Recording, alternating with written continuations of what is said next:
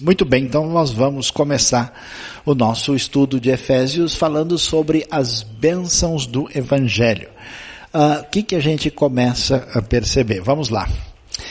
Uh, Efésios, né, que tem a ver com a cidade de Éfeso, envolve a cidade mais importante do ministério de Paulo. Você sabe, né, que aqui nós temos Jerusalém e aqui você tem a Antioquia, que é a Antioquia da Síria, onde aparece a primeira igreja missionária, e então nós vamos ter, né, a primeira, segunda e terceira viagem missionária do apóstolo Paulo e uma quarta viagem, que é a viagem que ele faz para Roma.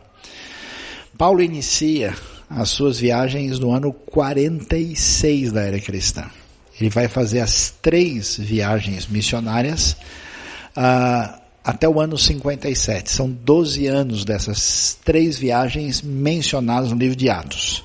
Desses 12 anos, três são passados em Éfeso, para você ver a importância da cidade.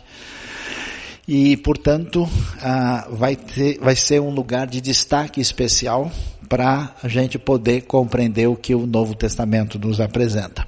Éfeso é uma cidade extraordinária, grande, uma cidade com uma população por volta de 250 mil habitantes, isso numa época em que Roma tem entre um milhão e um milhão e meio. É uma cidade enorme, com construções gigantes. Aqui é uma parte daquilo que sobrou da famosa biblioteca de Celso, terceira biblioteca mais importante do mundo antigo, que pode ser vista na cidade até os dias de hoje. Então, o que que de fato nós temos na cidade de Éfeso. Era a capital romana da Ásia Menor, um centro comercial e religioso de grande valor. Paulo vai fundar a igreja cristã ali na cidade e ele vai viver em Éfeso na ocasião da terceira viagem missionária. Ele passa rapidamente ali na segunda, mas na terceira, entre os anos 54 e 57, são os três anos do ministério de Paulo ali. Ele começa tentando anunciar o evangelho na sinagoga, mas vai terminar gastando o seu tempo na escola de Tirano. Os estudiosos dizem que Paulo dava aula das 11 da manhã até as 4 da tarde. Então a gente pode prosseguir aqui hoje sem problema nenhum, tá todo mundo já preparado, já sentiram a indireta, né? Ah, e ele chega na cidade que tinha um grande templo da deusa, ah, que é chamada a Diana, ou Artemis. Né? Olha, o templo tinha 127 colunas com cerca de 20 metros de altura. Só para você ver o tamanho do negócio. E então, quando Paulo interfere no comércio religioso, você imagina a loucura, e por isso você entende toda a confusão que o livro de Atos registra, porque não foi pouca coisa, né? Quando ele confronta o paganismo da cidade, anunciando aí a verdade do Evangelho. Agora, é importante ressaltar que nós temos várias cartas de Paulo. E essas cartas são de épocas diferentes. Diferentes. Nós temos as primeiras cartas, ah, que a gente pode colocar aí Gálatas, primeira e segunda Coríntios, primeira e segunda Tessalonicenses, até mesmo Romanos. Temos uma segunda fase de cartas que são chamadas cartas da prisão. Paulo está preso e escreve enquanto está preso, e tem cartas que não cabem no livro de Atos, acontecem depois de Atos, são chamadas cartas pastorais, como 1 e 2 Timóteo e Tito. E, é, a carta aos Efésios, sem sombra de dúvida, é uma carta escrita quando Paulo está em Roma. Quando é que ele chega em Roma? Ele chega no começo do ano 60. Ele passa a, o começo do inverno na ilha de Malta. Lembra do naufrágio? Lembra da cobra que mordeu Paulo? Então isso acontece no final do ano 59. E sabe por que a gente pode saber disso com bastante uh, detalhe? Porque o livro de Atos fala que quando o navio estava naufragando em Malta, tinha passado o jejum. E eu pergunto para vocês, o que é o jejum? Yom Kippur, dia de purificação. E no ano de 59, o Yom Kippur caiu no dia 5 de outubro do ano 59, pelo calendário judaico. Então, depois disso, Paulo fica o inverno em Malta, no começo do ano, provavelmente em fevereiro e março, ele vai chegar em Roma e ele vai ficar numa prisão domiciliar. Né? Os acusadores não vão atrás dele e daqui ele vai escrever as cartas que vão ser enviadas, né? Aqui você tem Éfeso, né? Talvez Filipenses, Filipenses é uma discussão se veio de Roma ou não, pode ser que sim. Ah, e aqui nós temos é, Filemão, aqui Colossenses, aqui Efésios e, e Filemão também é para cá, são as cartas da prisão e Paulo então fica lá anos 60 e 61 e é libertado depois em 62.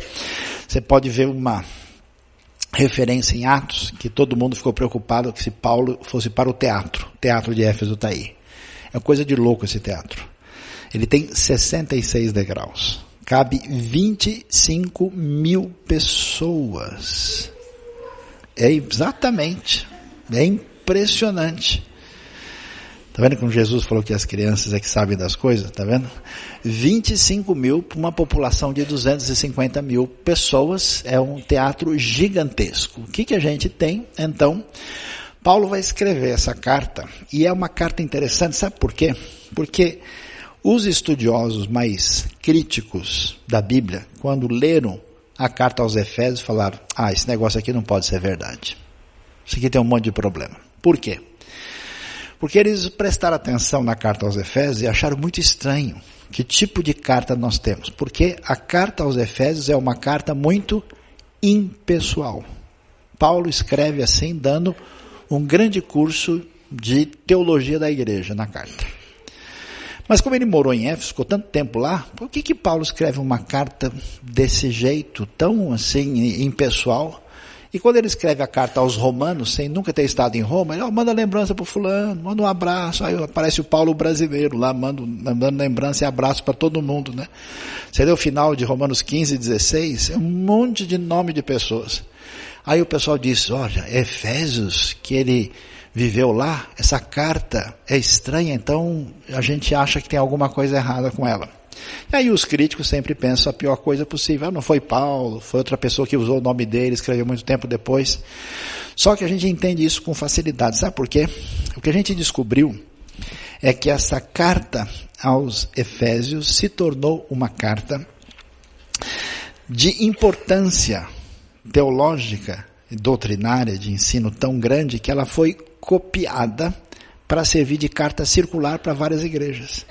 Eles acharam, por exemplo, manuscritos, quando no começo está escrito, né, aos uh, que estão em Éfeso, essa parte em alguns manuscritos foi tirada porque a pessoa mandava para outra igreja e colocava o nome daquela igreja, porque a carta tinha o objetivo de ser uma carta circular para ensinar várias igrejas a respeito do assunto, porque naquele tempo não tinha como a gente recortar e colar, né? e enviar. Então era o jeito mais complicado.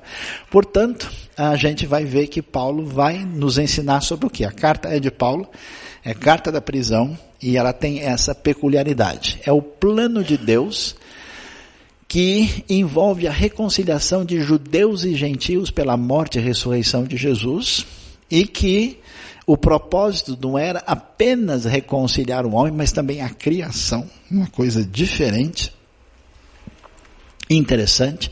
Esse plano se dá pelo mistério revelado. Por que mistério? Porque ninguém esperava que a igreja fosse surgir como ela aparece revelada no Novo Testamento, esse mistério chamado a igreja, e entendendo o que Deus fez e o nosso lugar nesse plano aqui, nós vamos fazer diferença nesse mundo que é o alvo da redenção da parte de Deus. Então, basicamente, Efésios dá essa ideia, olha o que Deus fez, e veja só que comunidade de fé é essa, como é que ela se encaixa no plano de Deus, e o que, que a gente está fazendo dentro dessa história que Deus criou.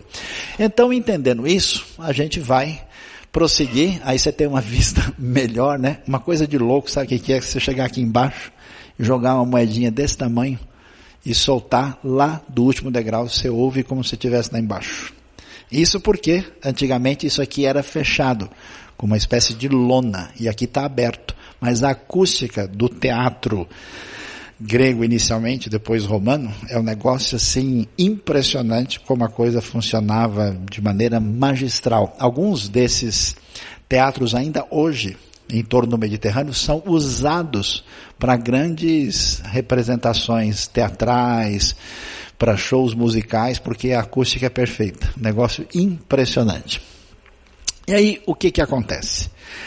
No começo, né, a gente pode prestar atenção assim, você vê o início, a primeira parte do capítulo 1 da carta aos Efésios, uh, nós vamos ver a ênfase naquilo que a gente pode perceber como as bênçãos de Deus. Agora, por que isso é tão importante? Quem são essas pessoas do ambiente de Éfeso e das igrejas próximas da Ásia Menor? É um pessoal que era pagão gentil, que tinha medo dos deuses ligados ao Estado romano, o imperador era um deus, havia os deuses greco-romanos, que são deuses meio nervosos, de repente ele resolve jogar raio em você, ele fica nervoso, né? Perde a paciência. Eles têm medo dos espíritos, chamados espíritos elementares. Vem que ele vem puxar meu pé de noite, né? Eles têm medo desse mundo espiritual, tem uns cultos de mistério voltados para aplacar essas forças. E agora, esse pessoal que na maioria é escravo, que não tem privilégio no mundo romano, que vive num medo num sincretismo espiritual sem limite com religião que veio da Ásia Menor, do mundo romano, ah, desses ambientes místicos, também do Egito, esse pessoal recebe o Evangelho e Paulo vai dizer, pessoal, vocês não fazem ideia do que é que vocês receberam. O presente chegou, mas você não abriu o pacote ainda.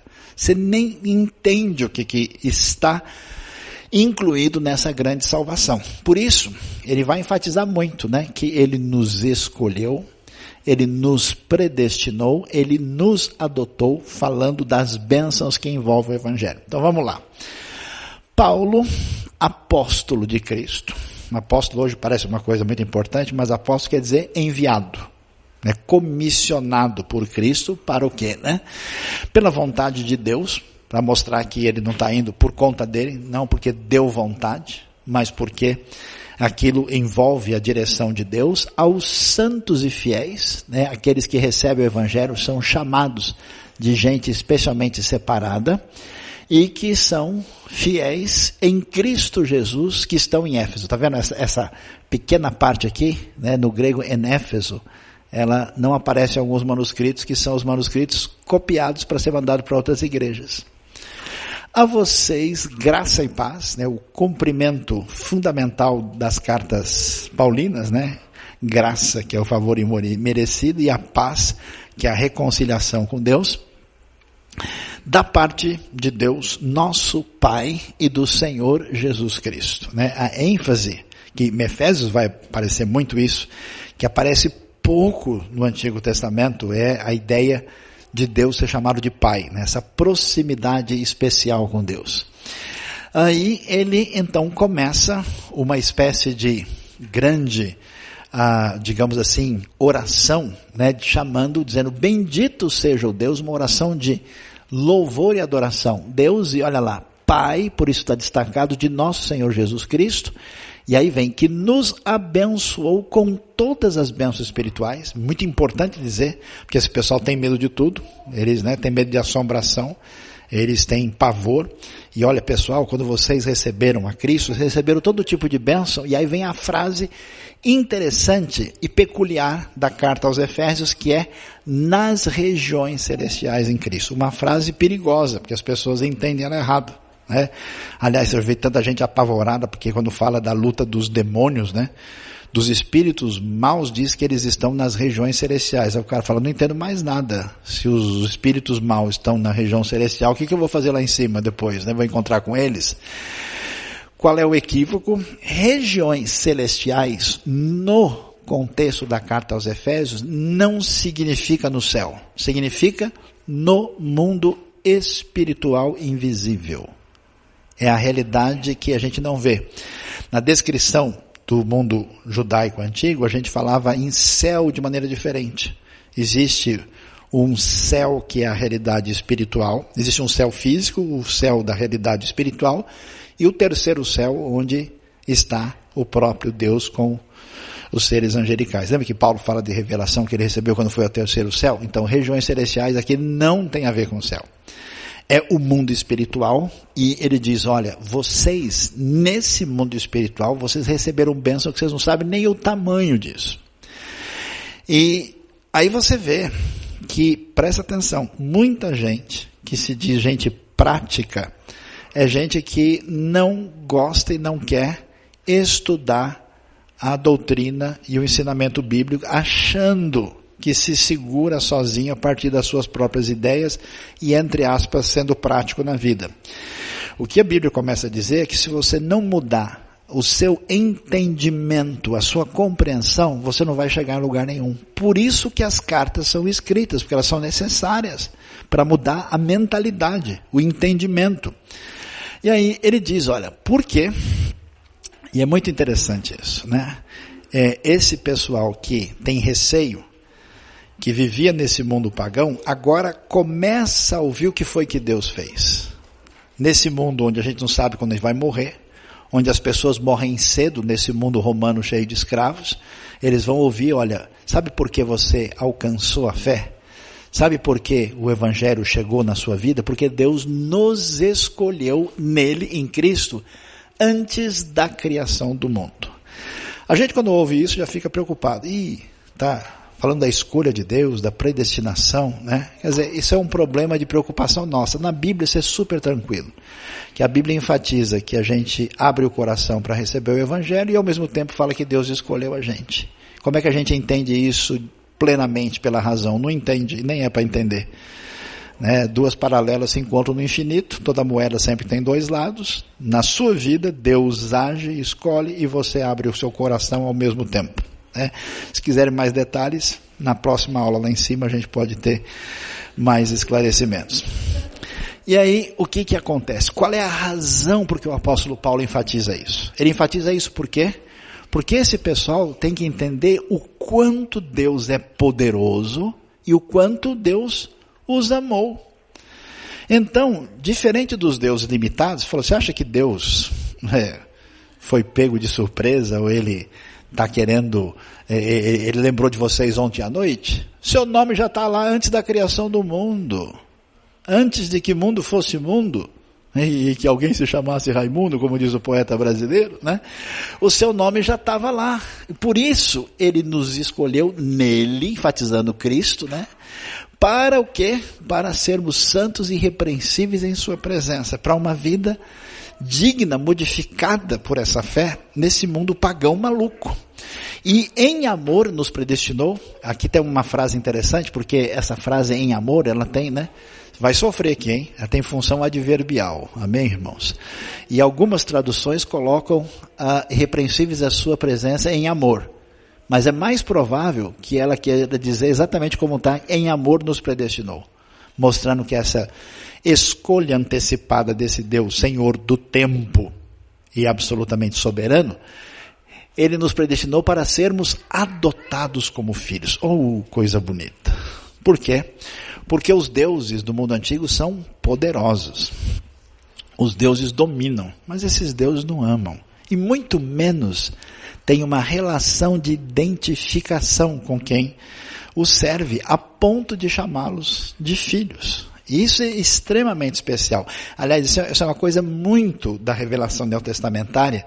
E eu vejo muita gente que não está sarada espiritualmente, porque para ele Deus é poderoso, Deus é soberano, Deus é isso, Deus é aquilo, mas Deus não é pai. Ele não tem coração, né, que bate forte na relação com Deus.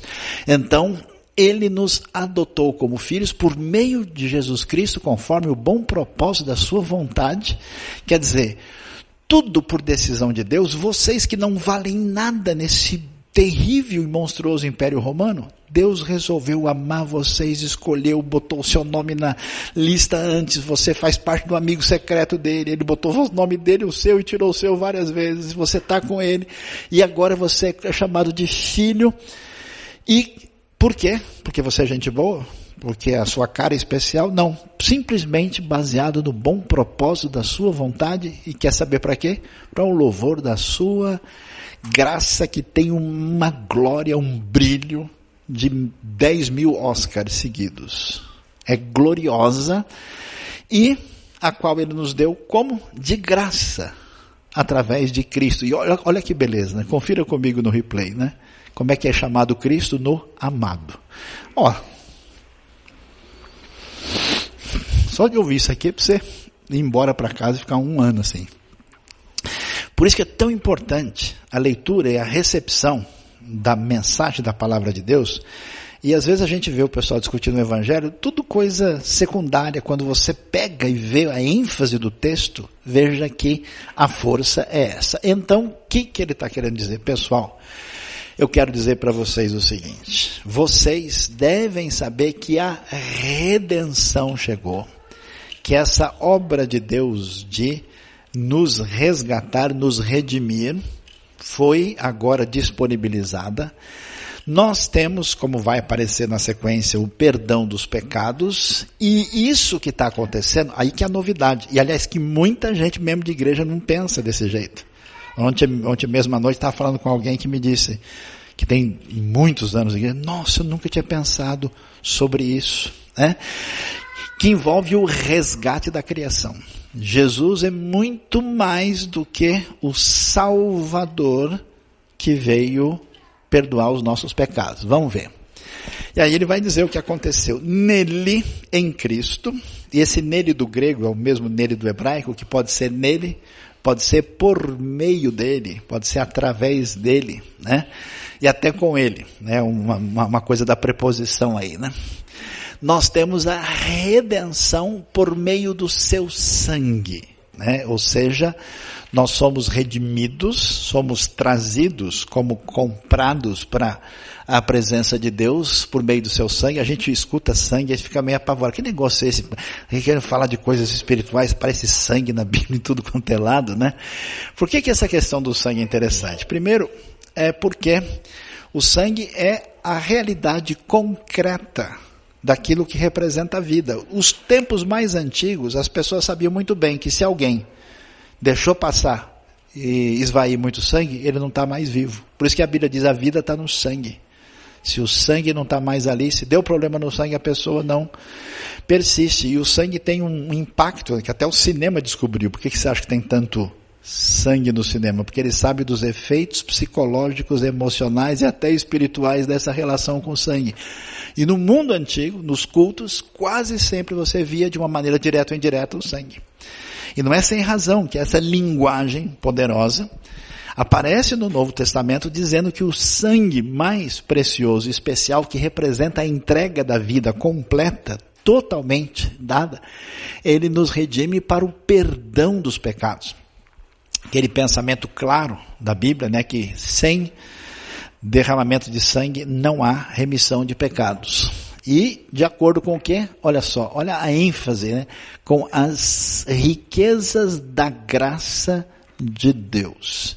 Sempre enfatizando um amor incondicional, uma graça intensa e extraordinária, a qual ele derramou sobre nós, não é que ele deu, não é que ele entregou, não é que ele mandou, ele abriu a torneira, ele derramou, abriu, chamou o bombeiro da graça sobre nós, né? Ah, com toda sabedoria e entendimento. Essas palavras vão ter bastante importância nas cartas da prisão. Efésios, Colossenses, que tudo isso faz parte de uma visão profunda que tem a ver com esse entendimento espiritual dessa realidade.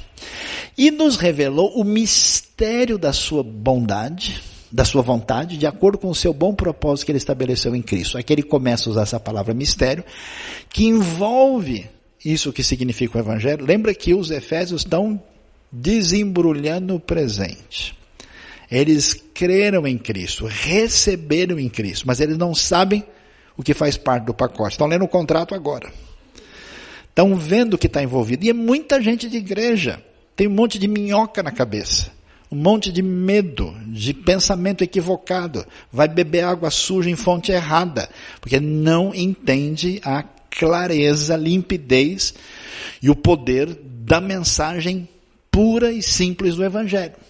Então, ele estabeleceu em Cristo, né? Em Cristo, nele é muito enfatizado. Isso é, olha lá, aí que o negócio começa a pegar. Tá todo mundo sentado? Todo mundo dá, tá sobrevivendo aí? Dá para garantir? Vamos lá. Qual que é? Isso é de fazer convergir em Cristo todas as coisas celestiais ou terrenas na dispensação da plenitude dos tempos. O que que acontece?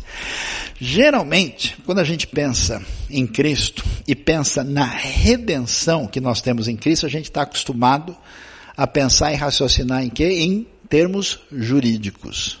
Eu sou pecador, estou em dívida diante de Deus, Jesus morreu por mim, Ele perdoou os meus pecados, agora eu tenho direito à vida eterna. Amém. Mas, Efésios, como também você vai ver isso em Colossenses e nesse material bíblico semelhante, se abre um leque desse negócio de Jesus não ser apenas, se é que a gente pode dizer apenas, né? O Salvador, mas ele é um Cristo cósmico, que, cuja obra envolve a dimensão do universo. Não é simplesmente uma morte em favor do ser humano que se afastou e que rompeu com Deus. Essa realidade, e por que, isso é importante? Porque nesse mundo pagão havia um, um, o início de um pensamento chamado gnóstico. Né? Gnóstico, os gnósticos diziam o seguinte: ó, existe uma separação profunda entre o mundo espiritual e o mundo físico. E para a gente poder subir na direção do mundo físico, tem toda uma escada. Existe uma distância enorme chamada plenitude, a palavra pleroma. E para você conseguir fazer isso, você tem que passar por muito ritual. Você tem que receber um conhecimento iniciático. A ideia né, de, de entrar em transe assim e ganhar uma coisa muito especial para ir ficando acima dos meros mortais. E aí você, para fazer isso, era introduzido a uma série de rituais, alguns estranhos, esquisitos, a pessoa começava a babar, a tremer, fazer um monte de coisa, né? Não sei se já viu isso em algum lugar, mas acontece também. E de repente, a ideia surge, olha, você sabe quem é que preenche esse espaço assim, que tem domínio sobre essa esfera espiritual e que tem domínio sobre toda essa realidade é exatamente esse Cristo Jesus. Por isso, esse mistério de fazer convergir em Cristo todas as coisas, envolvendo aquilo que está na realidade celestial, que envolve o mundo espiritual e esse contexto cósmico maior, que os antigos não separam uma coisa da outra, e terrenas também. E quando? Na hora do relógio de Deus, na dispensação da plenitude dos tempos, porque agora chegou o momento certo da ação de Deus na história com a vinda do Messias, do Emanuel, do Senhor, que chegou com essa esse momento, né? Vindo à plenitude dos tempos, Deus enviou seu filho nascido de mulher. Né? Essa, essa expressão é, é o momento fundamental da história.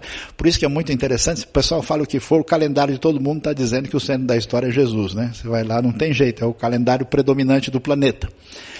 E ele então explica isso. Nele fomos também escolhidos, de novo a ênfase, ó, não tem jeito. Você não precisa negar a escolha divina, nem a sua soberania, nem a predestinação para afirmar a liberdade humana e a responsabilidade humana. E você não precisa ligar, é, é, negar a liberdade humana e a nossa responsabilidade para afirmar a soberania de Deus e a sua escolha. As duas coisas são realidade.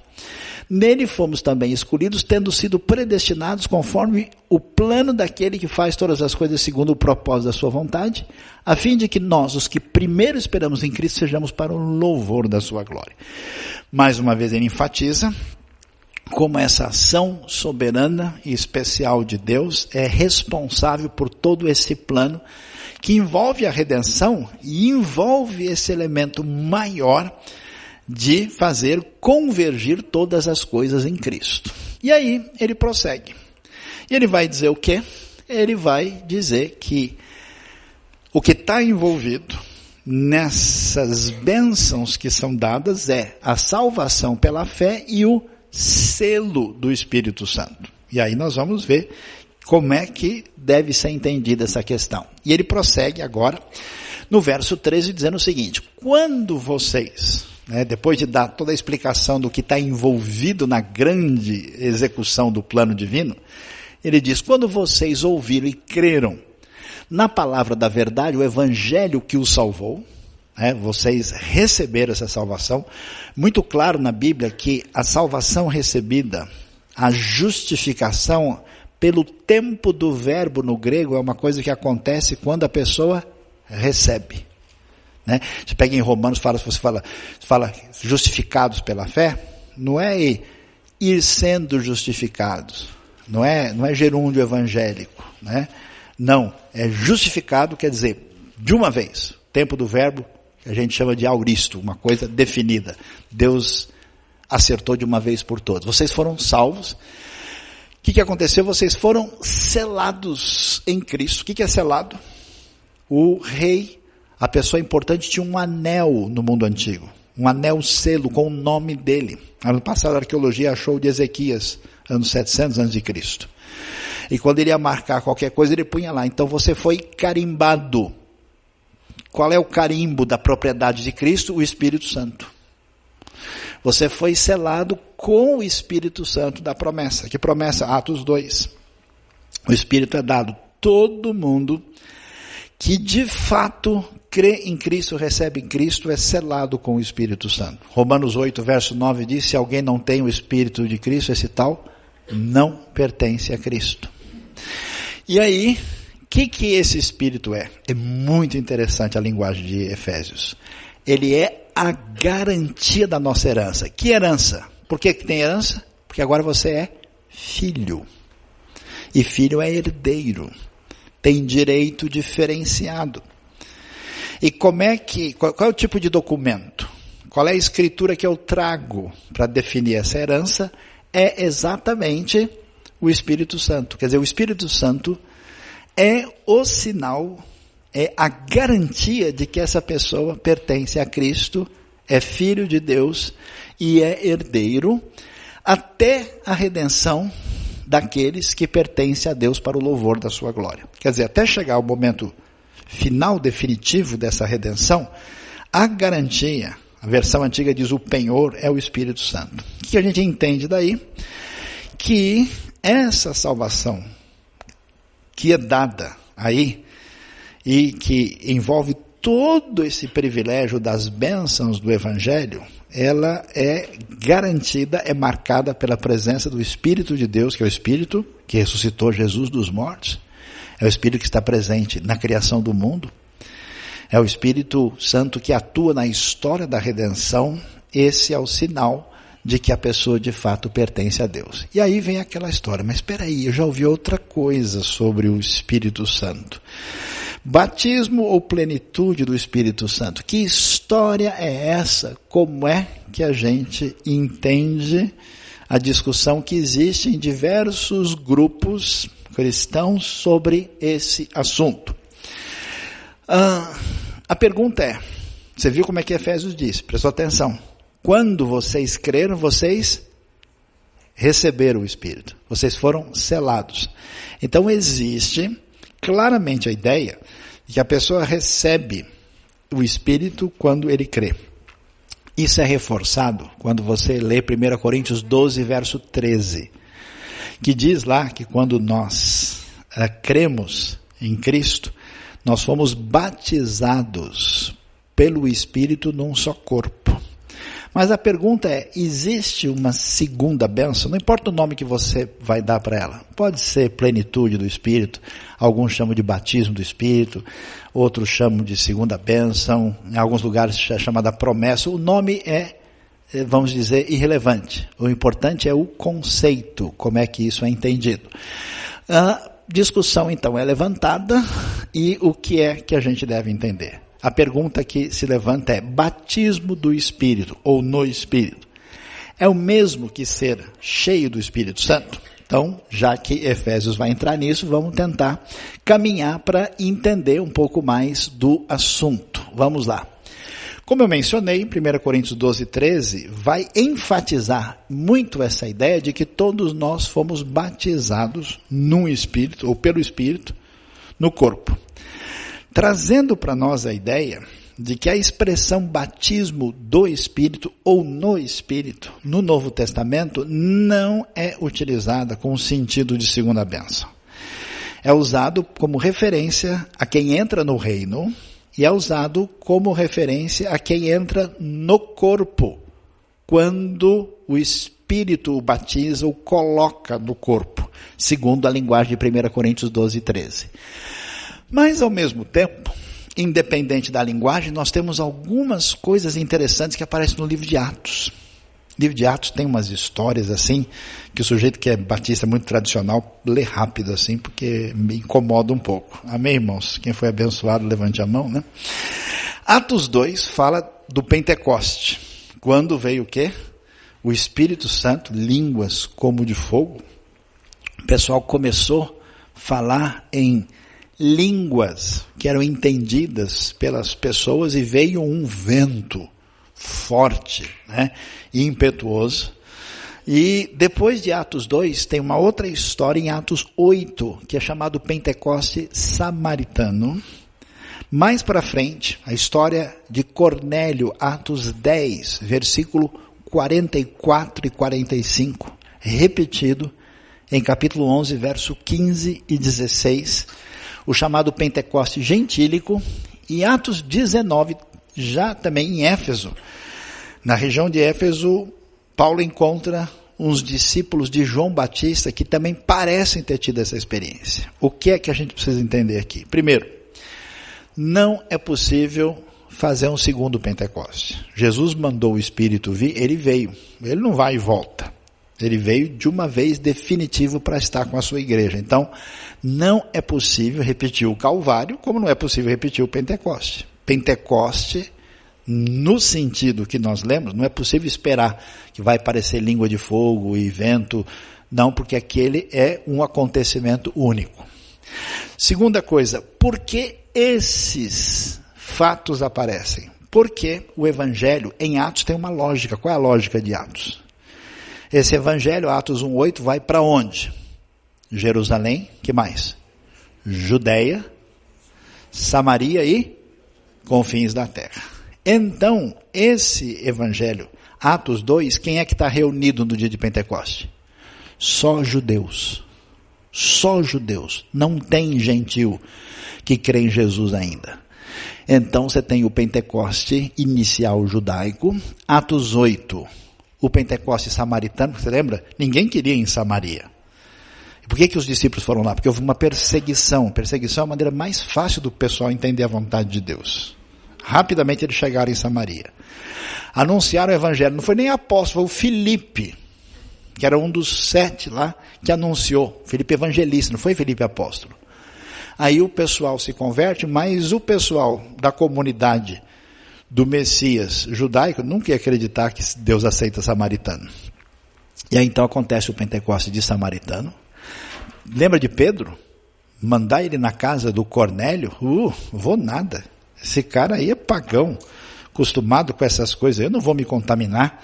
E aí Deus prepara tudo, de modo que ele vai lá e acontece o Pentecoste samaritano. E a única coisa diferente é Atos 19, porque aqui você tem o discípulo de João Batista que não ouviu ainda que nós estamos no reino que chegou a nova aliança. Eles estão entre, digamos assim, o Antigo e o Novo Testamento.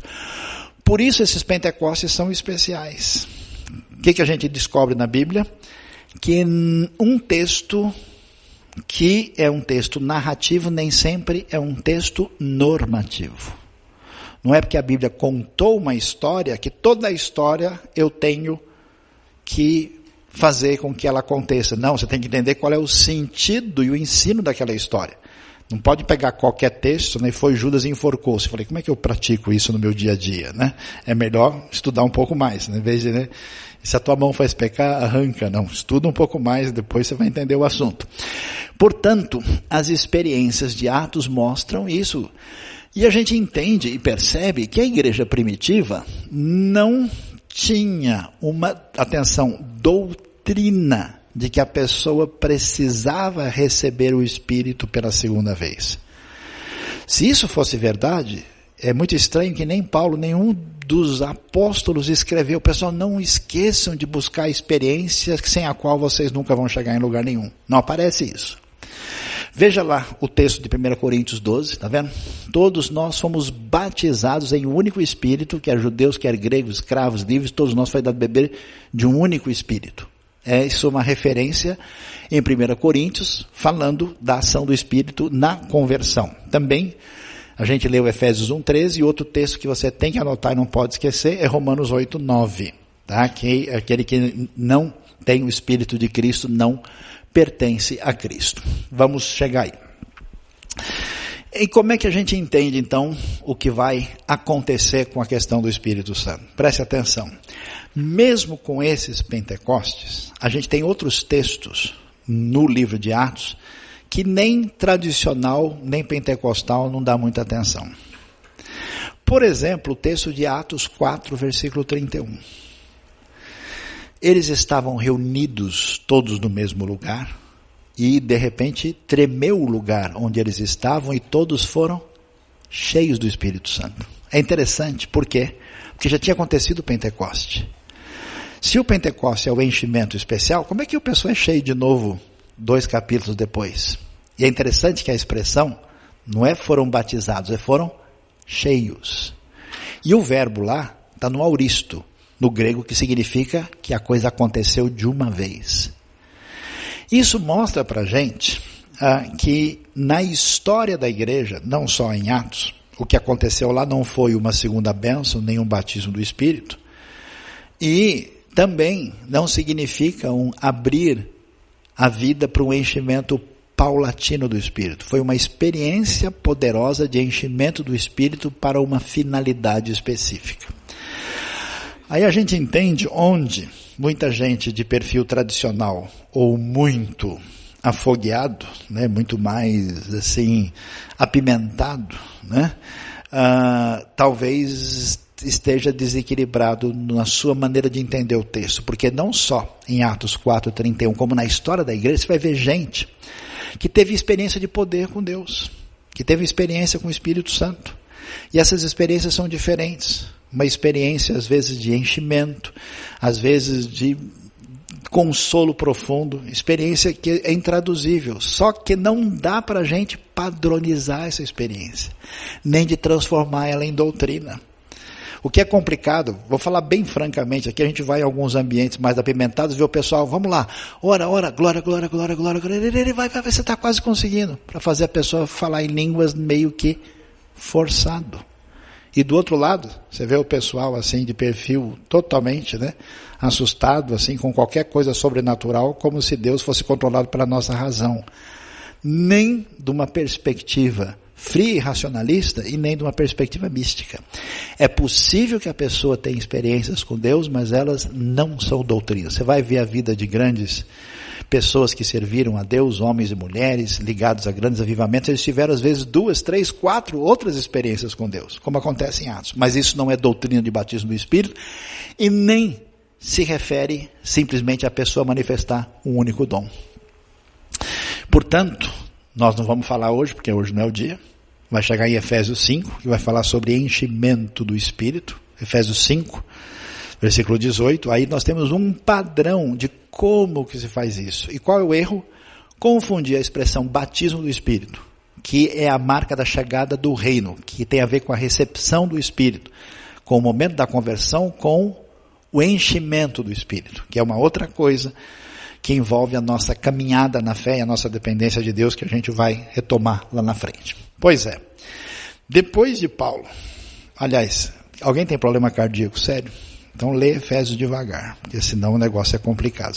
Porque se a gente lê assim rápido, aquela leitura de noite assim babando em cima da Bíblia assim para marcar o fim do dia, aí tudo bem. Mas se for ler entendendo, esse é o perigo, né? É por isso que a gente quer ler a Bíblia na, na, linguagem difícil, que não entende nada, fica tranquilo, né? Não incomoda a nossa vida, né?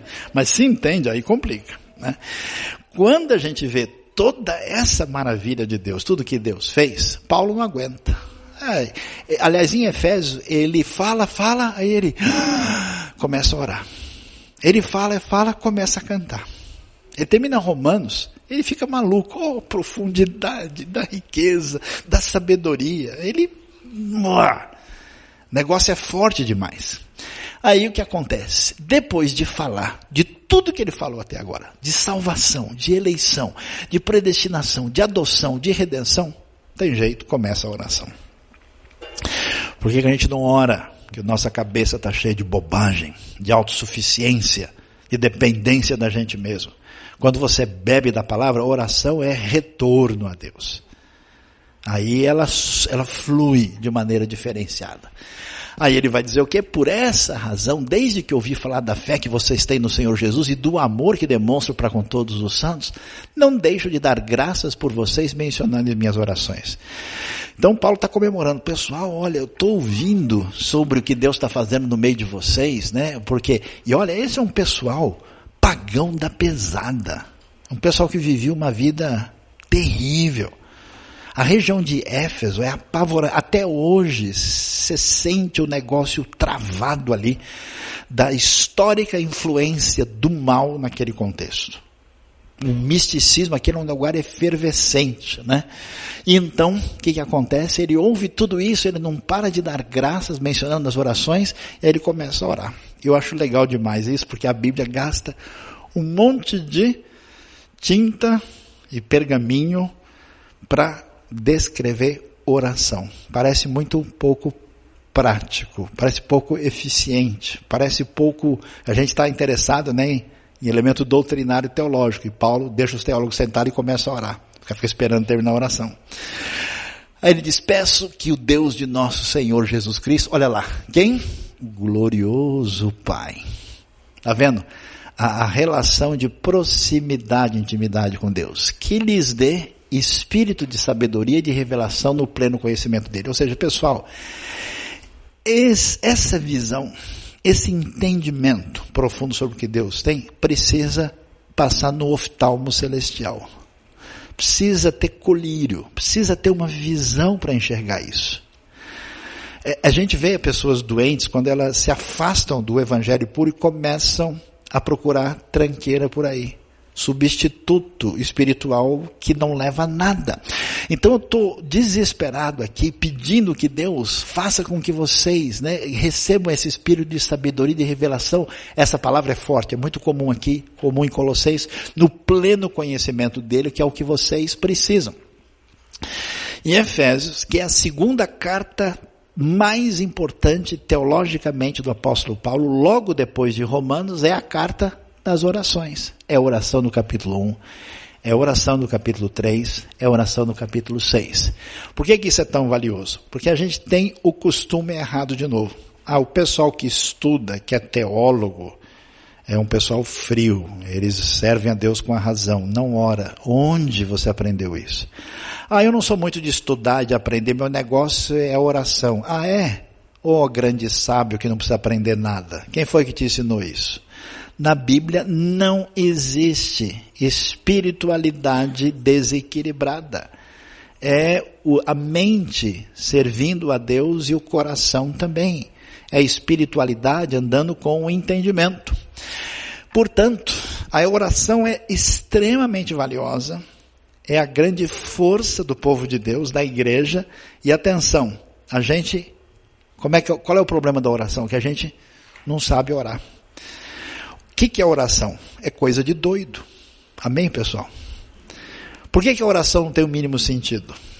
Porque como é que você vai informar um Deus onisciente a respeito de alguma coisa.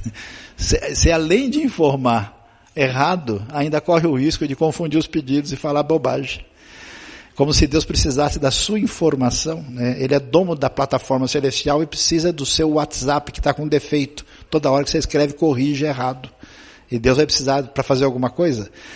Que loucura é essa? Então é interessante que a oração envolve uma maneira de desenvolver essa relação de dependência de Deus e uma confissão da soberania divina. É interessante que ela é ênfase do Novo Testamento, né? E ela precisa ser aprendida. Os discípulos de Jesus entraram em crise. Logo eles falaram, Senhor, ensina-nos a orar. Por que, que eles pediram? Porque eles falaram, Jesus está em outra vibe. Ele é diferente. Porque os pagãos, o negócio deles é só repetindo coisa para entrar em, em alfa, né? E, e para ver se o negócio pega, o carro a álcool no dia de frio. O pagão funciona assim. E aí, olha, Jesus diz: não fiquem repetindo as coisas do jeito que fazem eles. Aí eles viam os religiosos da tradição judaica da época e viram que o pessoal tinha caído num ritualismo. E eles falaram: não, Jesus está em outra, não funciona assim. Aí, Senhor, ensina-nos a orar. Jesus começa: Pai, olha a primeira palavra, ufa. Pai nosso que estás no céu. Aí a oração define a nossa relação com Deus. E oração é essa proximidade pessoal, sem o domínio da razão, que define a nossa relação de intimidade com o Pai. A oração sempre será um mistério que coloca a gente no nosso lugar e na relação de dependência com Deus. Por isso Paulo manda bala na oração. Gasta tempo dizendo, oro também. E olha só que coisa, olha o desejo. Paulo, Sabe quando você viu um negócio assim especial que você quer explicar? Você foi lá e viu um filme maravilhoso, chorou, riu e chega em casa e quer explicar para alguém e você, então, aí você termina e fala, não, você tem que ver. Não dá, não consigo. É mais ou menos isso. Paulo experimenta tudo isso e fala, Efésios, eu estou desesperado para que vocês assistam o filme. Eu estou orando para que vocês tenham a visão. Eu oro para que os olhos do coração de vocês, atenção, o que é coração? é a sua interioridade completa, tá? Vamos, vamos entender aqui, né, a, a antropologia bíblica. Coração não é o coração do Roberto Carlos, são tantas emoções. Né? Coração não é só sentimento. Coração às vezes envolve entendimento e às vezes envolve a interioridade como um todo. Ou seja, eu estou orando para que os olhos de vocês sejam iluminados, né, no interior de vocês, a fim de que vocês conheçam, palavra importante, a esperança para a qual ele o chamou. Para que vocês saibam que envolve o Evangelho, as riquezas da gloriosa herança dele nos santos e a incomparável grandeza do seu poder para conosco, os que cremos conforme a atuação da sua poderosa força. Ou seja, olha que descrição impressionante do Evangelho que ele vai apresentar, que vocês vejam tudo que está envolvido, essa incomparável grandeza, o seu poder. É importante enfatizar o poder nesse mundo de poderes espirituais concorrentes. Eu gosto de enfatizar isso, é muito legal, uma frase do Tim Keller que é espetacular, porque a gente sempre pensa em oração como uma espécie de tentativa desesperado de tentar convencer a Deus a ser legal com a gente. Doideira, né? Por isso a frase dele é show de bola, quando ele diz orar é o nosso modo de participar da felicidade de Deus. Quer dizer, quando você lê Efésios, você percebe isso. Deus fez tudo isso e me chamou para festa. Eu tô ali na galera VIP. Eu tô eu, eu, ele é o Senhor, então oração é participar disso, por isso que tem essa marca de júbilo, de alegria. E você quer saber o tamanho do poder que ele colocou à disposição nessa grande vitória do Evangelho? Esse poder ele exerceu em Cristo, simplesmente fazendo o quê? Ressuscitando dos mortos. Você já viu alguém realmente sair vivo, completo do túmulo? O que coloca ponto final em qualquer discussão é a morte, pois a Jesus ressuscitou. E fazendo assentar-se à direita, onde?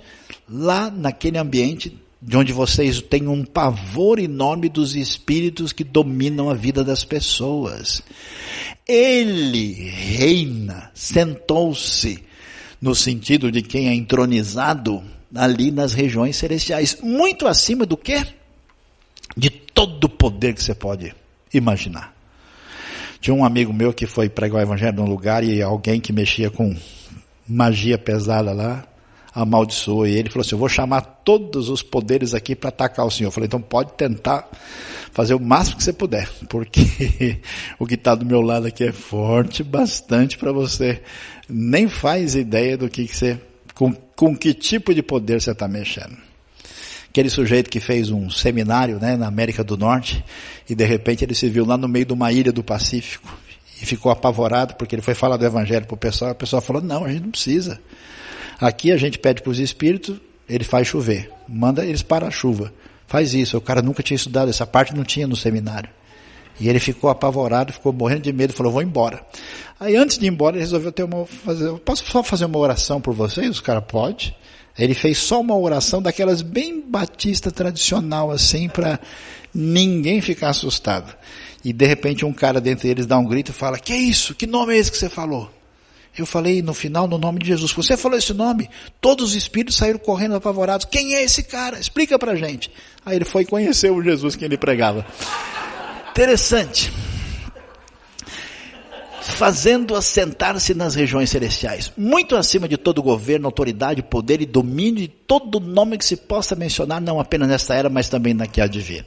Para que nenhum deles tivesse qualquer receio do que envolvia esse grande poder do nome de Jesus. Deus colocou todas as coisas debaixo dos seus pés e o designou cabeça de todas as coisas. Olha só, agora que vem, para a igreja que é o seu corpo. Aí é que vem um negócio. Aí eu vou bater em você hoje, cedo, porque a gente é um bandido. Que a gente acha que a nossa fé cristã é uma fé que se define especialmente pela nossa individualidade. O que, que Efésios diz? Sabe quando Deus fez tudo isso, todo negócio? Sabe onde ele comemorou de maneira especial? Na igreja, que é o seu corpo. A única maneira que Cristo está presente agora é por meio do seu corpo, que é a igreja. A única proposta de Deus para o mundo é a igreja. Então deixe de ser individualista. Deixe de achar que você é cristão sozinho por conta própria e de vez em quando vai em algum lugar para ouvir uma palavra. Você faz parte do grande projeto. A igreja quer o seu corpo, olha só, a plenitude daquele que enche todas as coisas em toda e qualquer circunstância. E Efésios vai brincar de esconde-esconde com a gente. Né? Ele vai dizer, pessoal, eu vou revelar para vocês o grande mistério. A grande coisa que Deus revelou. E aí ele abre lá, sabe o que, que é? Adivinha? É a igreja. É você juntinho do seu irmão que incomoda a sua vida o tempo todo. Oh, coisa bonita. Qual que é o foco? O que, que ele quer? Ele quer que a gente conheça o Pai. Qual é o problema da nossa vida? A gente não conhece o Pai. Conheço o Deus aristotélico, criador, maravilhoso, extraordinário, mas é para abrir os olhos do entendimento para conhecer o Pai.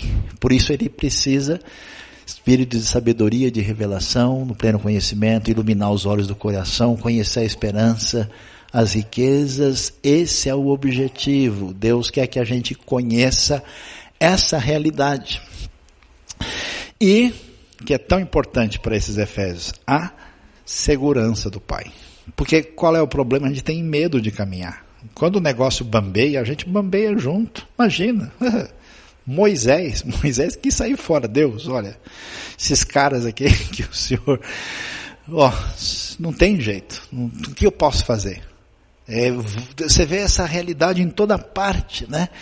Por que, que a gente tem segurança? Porque a gente sabe que o que está envolvido é o poder da ressurreição, o poder do mundo espiritual e o poder sobre o futuro, em qualquer época que vai aparecer. Ou seja, os temores que a gente enfrenta, e esse pessoal de Éfeso tem muito a dizer para a gente. Pessoal que não sabia se ia estar vivo amanhã. Pessoal que está numa posição de escravo no Império Romano.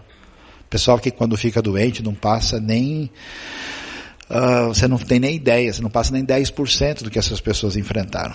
E os temores são entregues na oração e a gente aí então encerra a compreensão de Efésios capítulo 1. Você foi abençoado por este vídeo, por esta mensagem? Inscreva-se no canal, aperte o sininho e você ficará sabendo das novas mensagens e reflexões da IBNU.